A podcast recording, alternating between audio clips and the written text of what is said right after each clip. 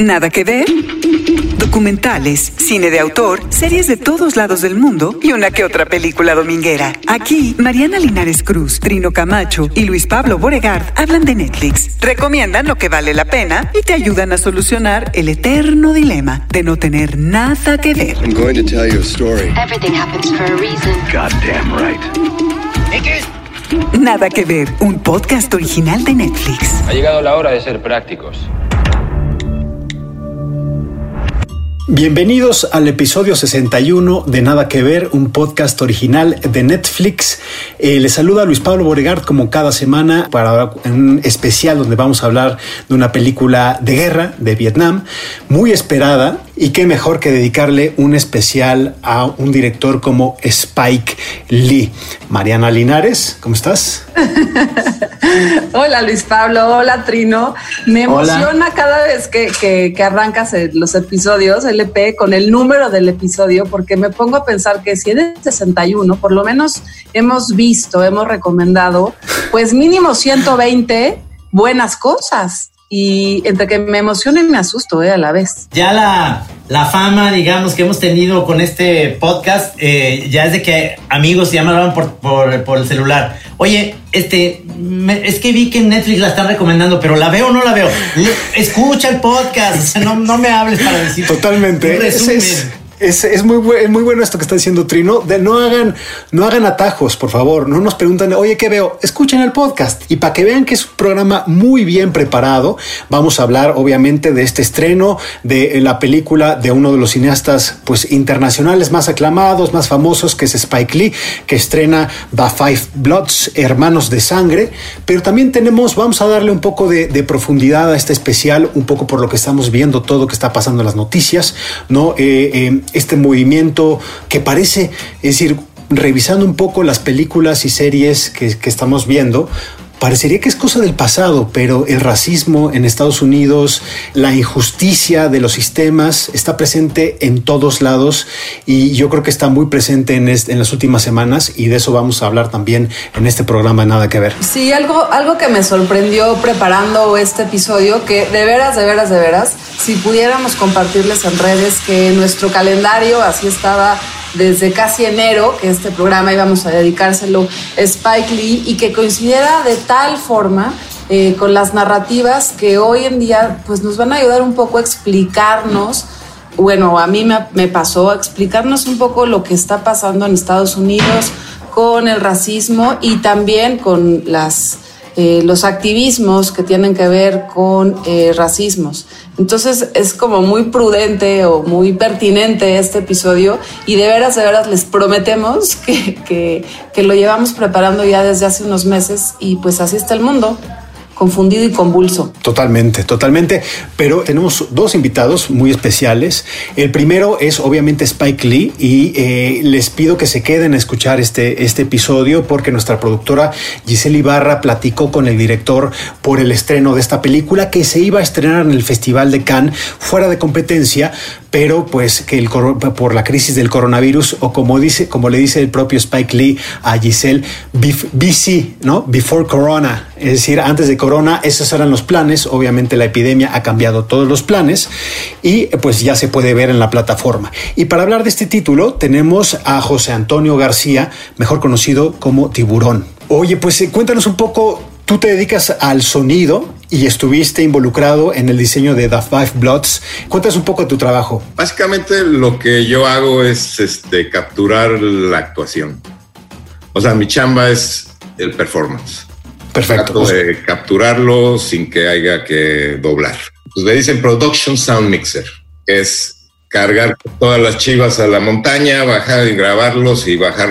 Pues José Antonio, José Antonio ha trabajado o ha hecho posibles el sonido en muchísimas películas que ustedes han visto, por ejemplo, Sully de Clint Eastwood, Roman J. Israel que le ganó una nominación, una otra nominación a Denzel Washington, por supuesto Roma de Alfonso Cuarón, eh, Richard Jewell, Velvet Bozo y por supuesto ahora The Five Bloods. ¿Cómo llegaste a trabajar con Spike Lee, José Antonio? Que tú vives en Los Ángeles, hay que decir, pero eres chilango de nacimiento, ¿no? Sí, fue más bien porque le gustó mucho el sonido de Roma y entonces eh, pues andaba en el circuito con Alfonso en esa época con con The Black Clansman, ¿no?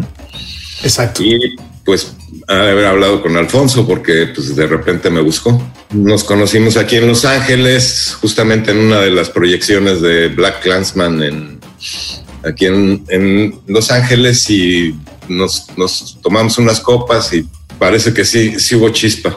Pero fíjate que eh, muy curioso porque efectivamente Spike Lee, y ya lo van a ver ustedes en la conversación que tuvo con Giselle a lo largo de este episodio, verán que es un gran, además de ser un, un, obviamente uno de los directores más reconocidos, es un amante total del cine y siempre está muy pendiente de lo que se hace. Pero ahora te toca ir, te tocó ir a Vietnam. Básicamente estuvimos basados en Tailandia, porque Vietnam todavía no tiene las la subestructura, digamos, para sostener un, un circo del tamaño del que teníamos. Eh, sobre todo en, lugar, en, lugares rurales está bastante, bastante mejor Tailandia. Entonces estuvimos basados en una ciudad que se llama Chiang Mai, que está al norte de Tailandia, que pues, es una zona muy montañosa, digamos. Spike decía que vamos a la selva, la, pues, o sea, de selva no tenía una cara.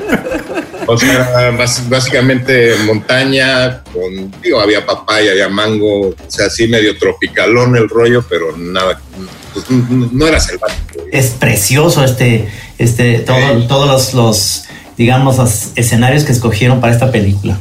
Uh -huh. En la conversación que tuvo nuestra productora Giselle Ibarra con Spike Lee, que, que les iremos presentando a lo largo de este, de este episodio, podemos escuchar cómo Spike, a mí me lo pareció, es un tipo conversador, es un tipo como muy en la tierra. Siento que también eso sus películas lo demuestran, es alguien que, que, que sigue explorando a pesar de su filmografía relevante y, y nutrida, ¿no?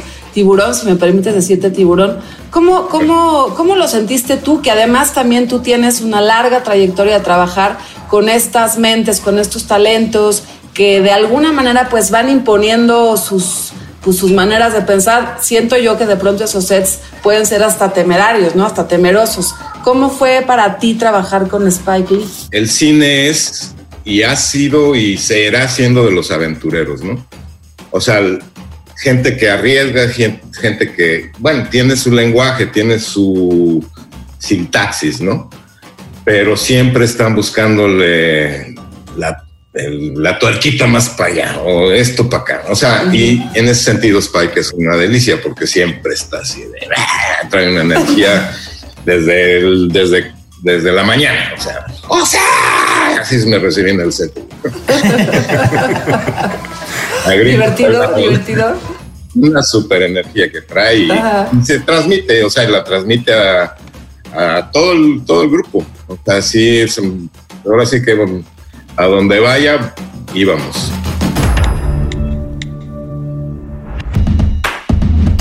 The Five Bloods, Cinco Sangres o Hermanos de Armas en español. La más reciente película del icónico director Spike Lee, producida por Netflix. Black GI, is it fair to serve more than the white Americans that sent you here?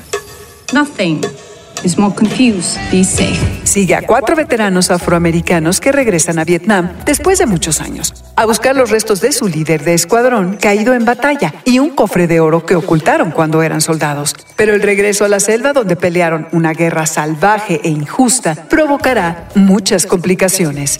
Gentlemen, welcome back to Vietnam. Who was that guy? That brother was the best damn soldier that ever lived. I shall resign the presidency. Being back here, it is not easy. Con la colaboración en el guion de Danny Bilson, Paul DeMeo y Kevin Wilmot, protagonizada por Delroy Lindo, Clark Peters, Norm Lewis, Isaiah Whitlock Jr. y Chadwick Boseman, entre otros. Disponible en Netflix a partir del 12 de junio. Es una película eh, que yo ya la considero un, un, clásico instantáneo, así me, así me voy a aventurar. Yo soy fan de, de Apocalipsis Now, es una película que veo y vuelvo a ver y vuelvo a ver. Y yo creo que esta película este, está en, en la misma sintonía que Apocalipsis Now, con una historia sensacional, la, la historia es muy redonda, las actuaciones son sensacionales, lo que te llega bueno, llegas a sentir lo que siempre me gusta de este tipo de películas bien hechas es estar a la orilla del, asiento todo el tiempo. Eh, es una película intensa, muy, muy bien hecha, con una, con un ritmo sabrosísimo. Nunca estás en, en, toda la película. Es una película que dura bastante, dura más de dos horas, pero vas viendo cómo estos personajes se van desarrollando sensacional. Sale un Jean Reno eh, en un papel, digamos, pequeño, pero interesante. Pequeño, pero vomitivo, como siempre, muy bien. Como siempre. Digo, a mí me encanta él en, en el profesional. Y yo creo que, no sé si ustedes tengan esta, esta misma eh, versión que yo tengo, pero creo yo que es una de las películas que obviamente va a estar muy premiada. Eh, me encantó, no es porque estés aquí, José Antonio, pero el sonido está increíble, o sea, este, captado de una manera sensacional, los diálogos, el miedo, esto de que ya sabrán este, lo, que, lo que pasa en este tipo de, de películas donde eh, con el tiempo pues sabemos que existen por ahí minas enterradas y todo esto. Es, es, realmente una película que estás horrorizado y encantado a la vez. A mí me, me, parece que Spike Lee siempre tiene una postura política, ya lo platicábamos en el episodio pasado de Nada que ver, que, y lo decía nuestro invitado, que cada, cada artista tiene una postura política y yo creo que Spike Lee tiene ya la experiencia y el dominio, por supuesto, pero aún viendo sus primeras obras, de poner la cámara, de tener ese sonido, de poner la música y cada elemento es una postura política, ¿no? Cada diálogo, cada personaje. En esta película, además, tiene esto que dices tú, De una narrativa muy clásica, muy tradicional, unos personajes que se vuelven entrañables también por sencillos, ¿no? Porque tienen inclusive de pronto estereotipos o clichés, pero aún así es una manera muy entretenida de contar la historia y una, un asunto político de racismo, de activismo social. Y yo digo, qué bárbaro, o sea, qué tipo de director logra hacer algo que te ríes, que te entretiene, que hasta te hace bailar, que de pronto se te hace hasta bobo algunas escenas en donde pues, los amigochos se ponen borrachos y en todo el momento está contando un asunto histórico y un asunto político. Nuestra productora Giselle platicó con Spike Lee y esto es lo que le contaba eh, sobre el cast y cómo armó este equipo que hace muy buena química en pantalla. Nada que ver, conversa con Spike Lee. You have people that you've worked with before, people you haven't worked with before, and um, I want to know how you came up with this cast? The casting for The Five Bloods does not differ from how I cast all my films. You try to get the best people for the roles. Now, I've worked long enough in this industry where I've had I've had a, the the privilege of working with actors more than once. The first time I worked with Delroy Lindo, he played Wesley Archie, Malcolm X. Then in Clockers, then he played my father in the film Crooklyn. So fourth time with Delroy Clark Peters starred in Red Hook Summer for me. Isaiah Whitlock has been several films. Uh, first time Norman Lewis. First time the great Jean Renault and Melanie Thierry. Paul Hauser and Jasper played two members of the Klan and Black Klansmen at Tumble Fortis. Uh, first time with Jonathan Majors. So it was uh, Outstanding cast. José Antonio, por ejemplo, es, es, este cast que eh, a mí me encantó del Roy Lindo, no sé ustedes qué piensen, pero es eh, el protagonista, además se me hace, es, ya escuchábamos a, Spike Lee contar que pues, es la cuarta vez que trabaja con él, entonces ya hay una especie como de comunicación, de diálogo, pues no necesitan decirse muchas palabras. Cuatro películas ha trabajado con Delroy Lindo, que quizá ustedes ubican de esta serie que se llama The Good Fight. José Antonio, ¿cómo fue trabajar con Delroy Lindo en este personaje, en la creación de este personaje y sobre todo con este actor? Intensísimo el tipo. O sea, de los tipos más intensos que he visto. Y, o sea, muy, muy, muy profesional. O sea, el tipo se metía en el personaje desde la mañana y no salía hasta que cantaban el rap, ¿no? Eh, muy cooperante en cuanto había, sí, había mucho, muchos problemas de, con la humedad, sudor. Y pues el Roy siempre fue así como de los más intensos, muy, muy intensos.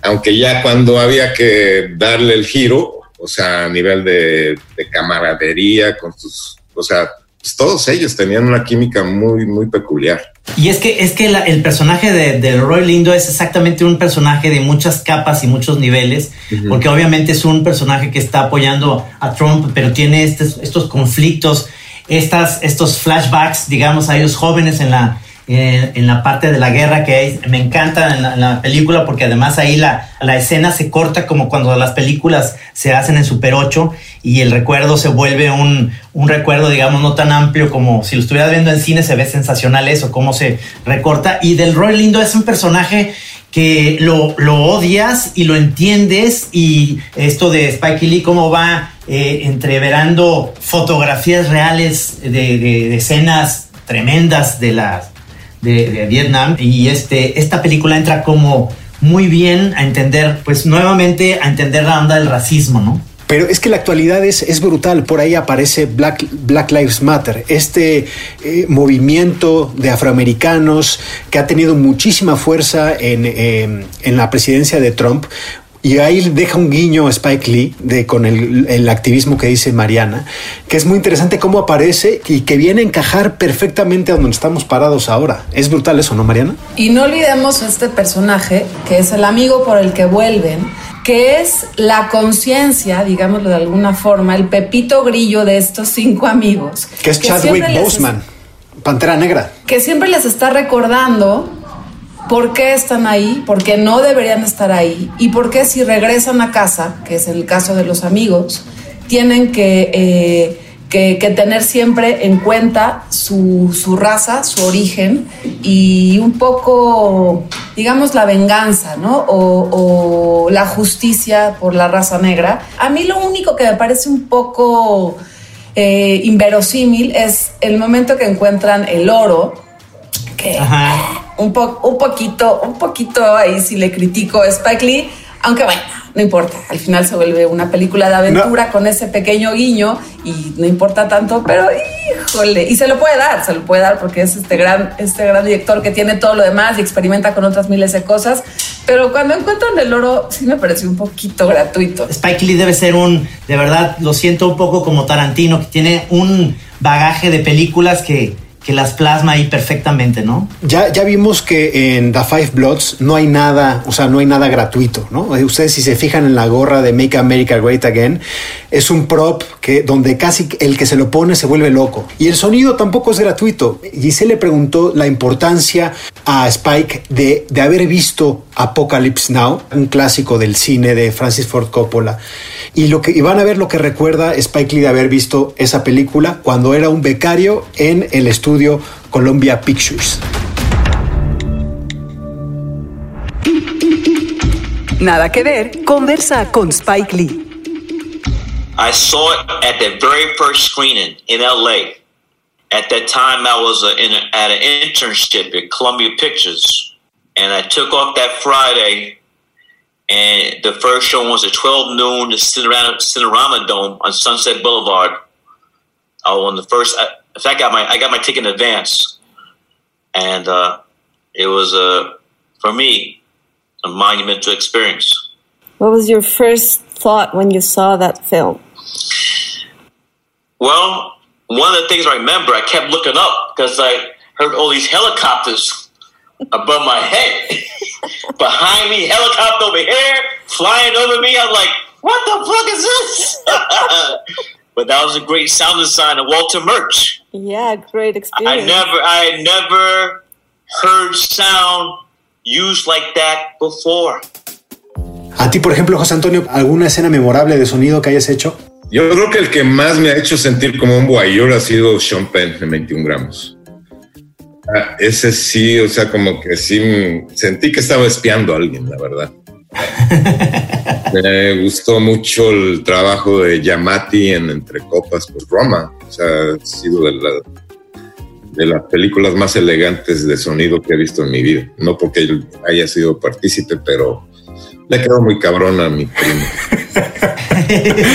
me encanta, me encanta que utilices la palabra elegante para, para definir el sonido, de verdad. Oye, Tiburón, pues muchísimas gracias, José Antonio García, por haber, por habernos acompañado en esta, pues ahora sí que, que, a destripar eh, el sonido y lo que es The Five Bloods, Cinco Sangres, la nueva película de, de, de Spike Lee. Pues muchas gracias a ustedes. Felicidades. Oye, y no sé si ustedes han visto en Netflix eh, documental estupendo de Ken Burns de 10 horas que pueden ver y se llama Vietnam, está en Netflix para verlo, eh, vale muchísimo la pena. Y esta es una de las cosas que Spike Lee también nos recordó, es decir, a pesar de que es una guerra que ha estado presente junto con la Segunda Guerra Mundial en la memoria cinematográfica estadounidense, nunca desde este punto de vista, y eso fue lo que lo llevó a hacer The Five Bloods. Nada que ver, conversa con Spike Lee. When I do a film, it's because it's a story I want to tell that particular moment. And I've seen many, many Vietnam films, and there have been films with African Americans in them. Maybe we have homages to, two homages to Francis Coppola's Apocalypse, yeah. Apocalypse Now, mm-hmm. with Lawrence Fishburne and Albert Hall. But this film is specifically from the viewpoint of black Vietnam soldiers, black Vietnam vets. So that's the big difference.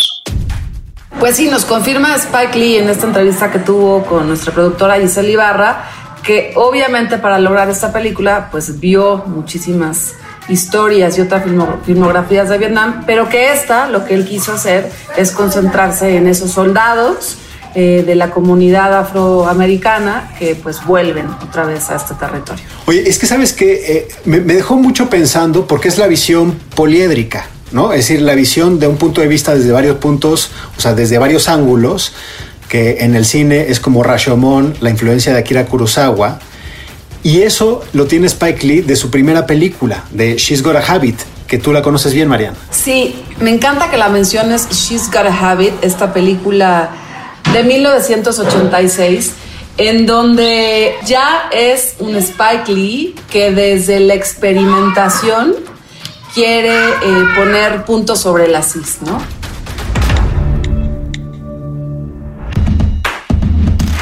She's Got a Habit, serie con dos temporadas, 19 episodios en total cada uno de aproximadamente media hora. Retoma la primer película de Spike Lee estrenada en 1986 y la contextualiza en el Brooklyn contemporáneo, donde Nola Darling, una artista veintiañera, se niega a restringir su vida y su sexualidad para complacer normas sociales opresivas. My ambition for the summer is to create like I've never created.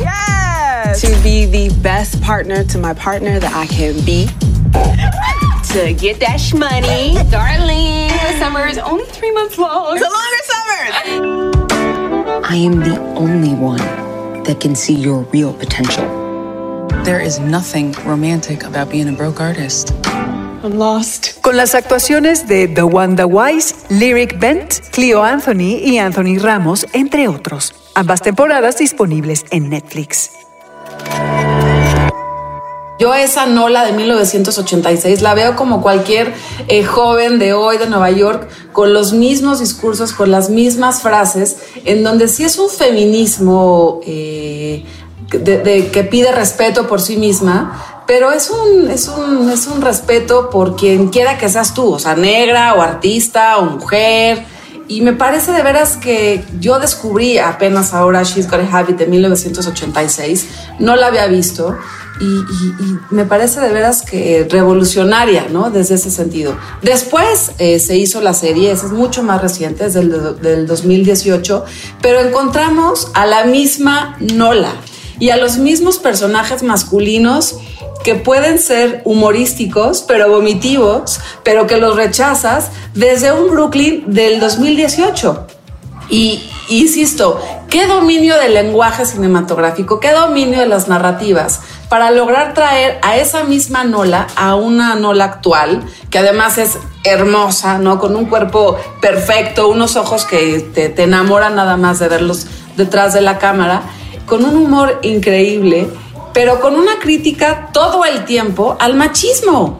desde el punto de vista de, de un hombre y eso a mí me, me, me, de veras que me revolucionó y si no admiraba tanto a Spike Lee con este título She's Got a Habit me tiene me tiene en su bolsa claro y yo pensé cuando cuando empezó este cineasta eh, yo recuerdo haber visto la película hace mucho tiempo pero recuerdo perfecto que yo creo que iba a ser como una especie de Woody Allen porque en sus películas era recurrente que él salía actuando también un poco también como Tarantino en ciertos papeles dejó de salir Spike Lee, pero eh, eh, realmente eh, le cambió un poquito. Yo empecé a ver como una especie, ya sabes, una especie de humor diferente a si, si era Woody Allen hablaba de Manhattan y los, los judíos en Manhattan y intelectuales y demás. Spike Lee hacía lo contrario y con humor y con toda esta temática diferente. Yo creo que es, es muy interesante re, revisitar otra vez Spike Lee ahora que lo tenemos en, en, Netflix, digamos, con ciertos títulos y volver a ver muchos de sus películas que son sensacionales en ese sentido. Y me gusta mucho nada más para terminar esta crítica que él mismo hace a los hombres afroamericanos, es decir,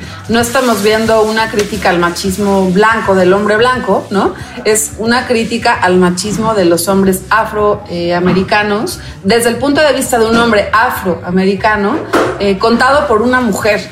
Y eso es, se ha visto muy poco, al menos yo no recuerdo haber visto alguna otra serie, alguna otra película que combine estos elementos de puntos de vista y que además le sume el humor, ¿no? El humor, el color, Brooklyn, la actualidad. Es una serie que de verdad no se pueden perder para entender también el contexto del hoy, de lo que pasa con esas luchas, de lo que pasa con esos activismos y que son activismos que también son activismos desde el entretenimiento, desde la cultura, desde el baile, desde la escritura, desde la pintura. No necesariamente tienen que ver siempre con activismos eh, desde la resistencia a violencia, violenta. Tiene todo, tiene todo en esta coctelera.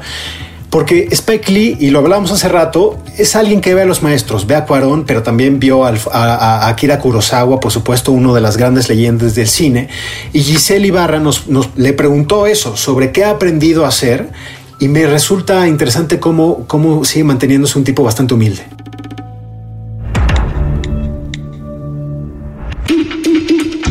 Nada que ver, conversa con Spike Lee. When I was in film school, I read an interview. Kurosawa was being interviewed about Ron. He was here in the States to promote it. And the writer, the journalist asked Kurosawa, he said, Mr. Kurosawa, you, uh, paraphrase, Mr. Kurosawa, you're one of the greatest films ever a film, a master of this art form, cinema. Is there anything, is there anything that you felt you've learned that you need no longer to learn? And Mr. Kurosawa said, Akira said, there's a universe of cinema for me to learn. I mean, he was late age when he said this. And that has stayed with me forever. One of my, my, my first film, She's to Habit, is the premise is based upon Rashomon. My very first film, She's to Habit, It, 1986. So he's one of my cinematic heroes. And for me to read that was a, like a lightning bolt and maybe understand that as far as filmmaking goes, that there's never be a point where you know everything. I have not mastered any aspect of filmmaking yet. Bueno, pues ya escuchábamos a, Spike Lee donde dice, pues yo tengo todo que aprender, todo un, robándose las palabras de, Kurosawa en esa gira de prensa que hizo por, por RAN. Eh, se le quedaron prendados a alguien que yo creo que absorbe mucho de la historia del cine, ¿no? Como Spike Lee, y dijo, yo tengo un universo que aprender cuando se trata del cine. Es interesante que alguien de 63 años siga eh, con la mente tan abierta, o sea, siga pisando la calle, yendo a los juegos de los Knicks, interactuando con la gente, yendo a ver cine a los festivales. Claro, es, es que realmente lo que Spike Lee ha hecho junto con eh, directores, digamos, independientes, que yo lo pongo al nivel de, eh, de su misma generación, a Jim Jarmusch o a Alexander Payne, que, que hace precisamente un cine que está enfocado, digamos, a un, a un sector, pero que se hace eh, mundialmente famoso porque precisamente nos habla de un, de un estilo de vida y de, y de otra cosmovisión dentro de ese Estados Unidos que tiene la visión de Woody Allen, que tiene la, la visión de Jim Jarmusch, que es como más intimista y él eh, sigue explorando esto. A mí, me, a mí me causó muchísimo entusiasmo ver que Spike Lee no se queda en este eh, eh, digamos, en hacer solamente una situación en, Estados Unidos, sino que ahora con esta película este, de Vietnam vuelve a tener estos toques sensacionales de política y de, y de humor y de personajes muy bien construidos. Este, y siempre se va reinventando. A sus 63 años, creo que considero apenas está haciendo las mejores películas que van a venir. Y yo creo que parte de, esa reinvención también, y, es algo como que los grandes maestros hacen, es compartir. Se ve que él eh, es un director generoso, ¿no? Un poco nos lo decía eh, el sonidista Tiburón. Y, y Spike Lee se ve en sus películas que también tiene esa generosidad de, uno, compartir lo que sabe, dos, incluir todo lo que sabe, sus universos, porque tenemos todo el tiempo eh, en este The Five Blood experimento con los formatos, por ejemplo, ¿no? Y no son experimentos, son homenajes a todos esos otros maestros del cine que él quiere compartir. Eso me parece que habla de un, de un maestro que quiere que todos los demás sepamos de dónde vienen todas esas influencias. No es que se lo esté plagiando, no, está haciendo todo el tiempo homenajes al universo cinematográfico y también por otro lado eh, eh, les permite a sus actores que con los que he trabajado también durante, ha trabajado en varias películas, ser un poco lo que, lo que quieran ser, ¿no? Eh, más, más allá de encasillarlos en una dirección en particular, les permite, porque es un director generoso, hacer lo que ellos quieran hacer. Entonces, cada intervención que tengo me convenzo más de la nueva admiración que le tengo a, a este director por, por, la, por la posibilidad de poner otra vez temas muy importantes, temas muy relevantes, temas difíciles a veces de platicar y temas difíciles de poner en narrativas con tal sencillez, pero con tal dominio y con tal maestría. Pues para ir cerrando este especial que le dedicamos aquí en Nada que ver a Spike Lee, yo dejé lo mejor o lo que en mi opinión me pareció lo mejor de lo que vi este, esta semana, que es algo que está dirigido por Spike Lee, pero él también yo creo que lo hace grande saber qué distancia tomar cuando tiene una bomba entre las manos. Y esa bomba entre las manos es una obra de teatro, un monólogo, escrito justo lo que dices, por Roger Guenevere Smith, que es alguien que ha trabajado muchísimo con, con, es un actor que, ha trabajado muchísimo con Spike Lee, estuvo en School Days, en Do the Right Thing, que es una película que yo les recomiendo, no está en Netflix, pero hay que buscarla y verla en estos momentos. Es a mi humilde opinión, lo mejor que ha hecho Spike Lee. Estuvo también en Malcolm X, por ejemplo. ¿Y, de qué se trata eh, Rodney King?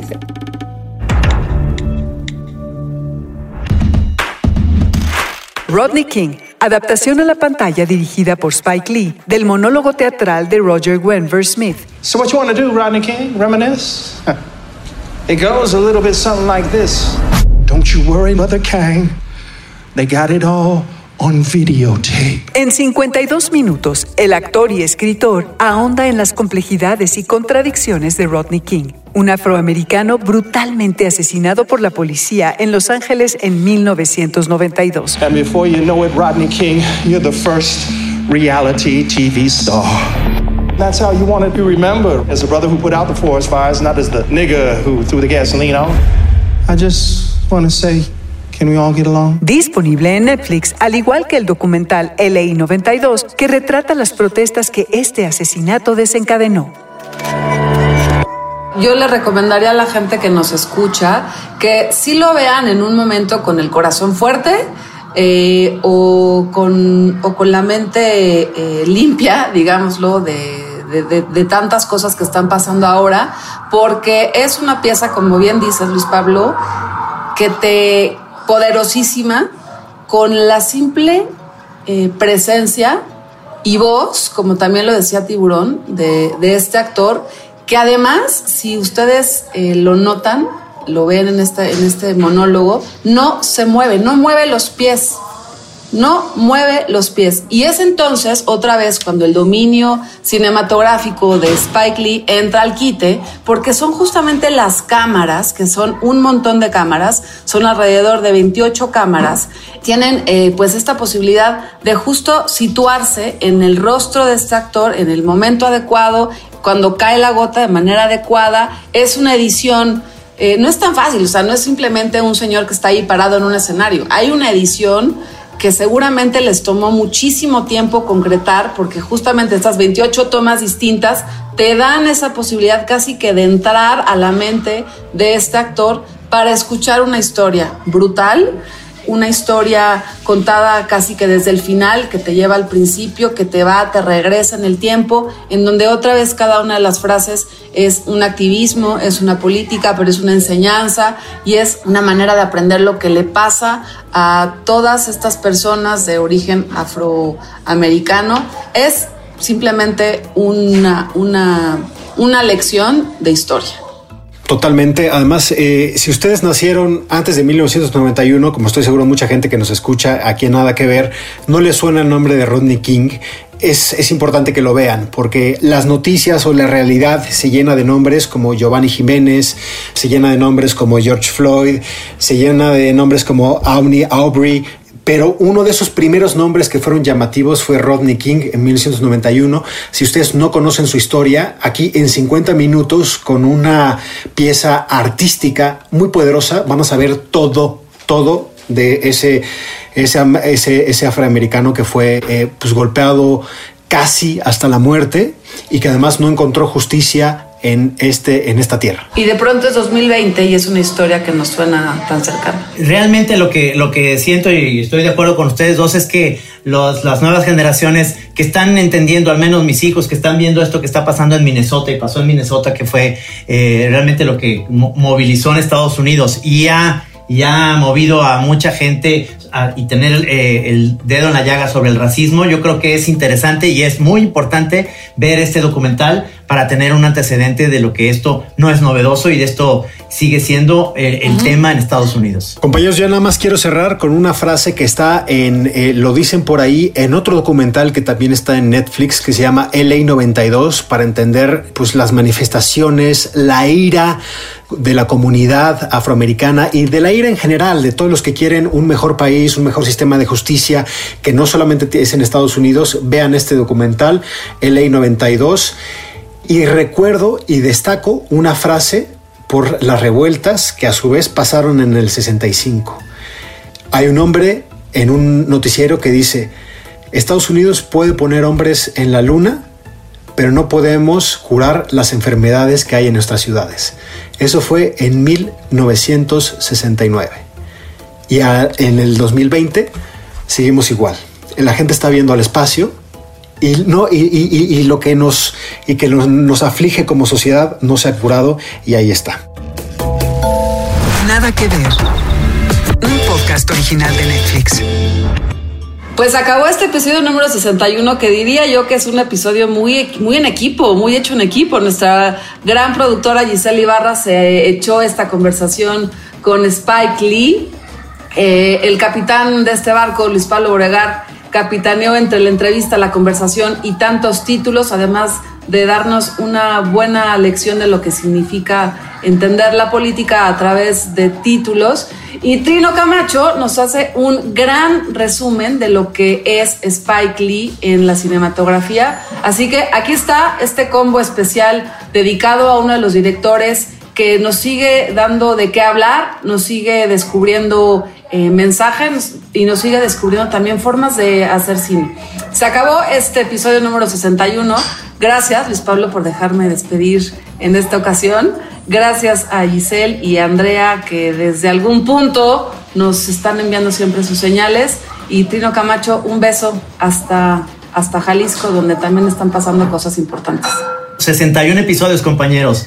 Realmente eh, esperemos que no pasen más porque ya los quiero ver, ya los quiero abrazar, pero bueno, sabemos que todavía no se puede. Me pueden encontrar en Trino Monero en todas las plataformas. A mí me pueden encontrar en arroba Luis Pablo B en Twitter. Pues muchas gracias compañeros. Nada que ver. Un podcast original de Netflix.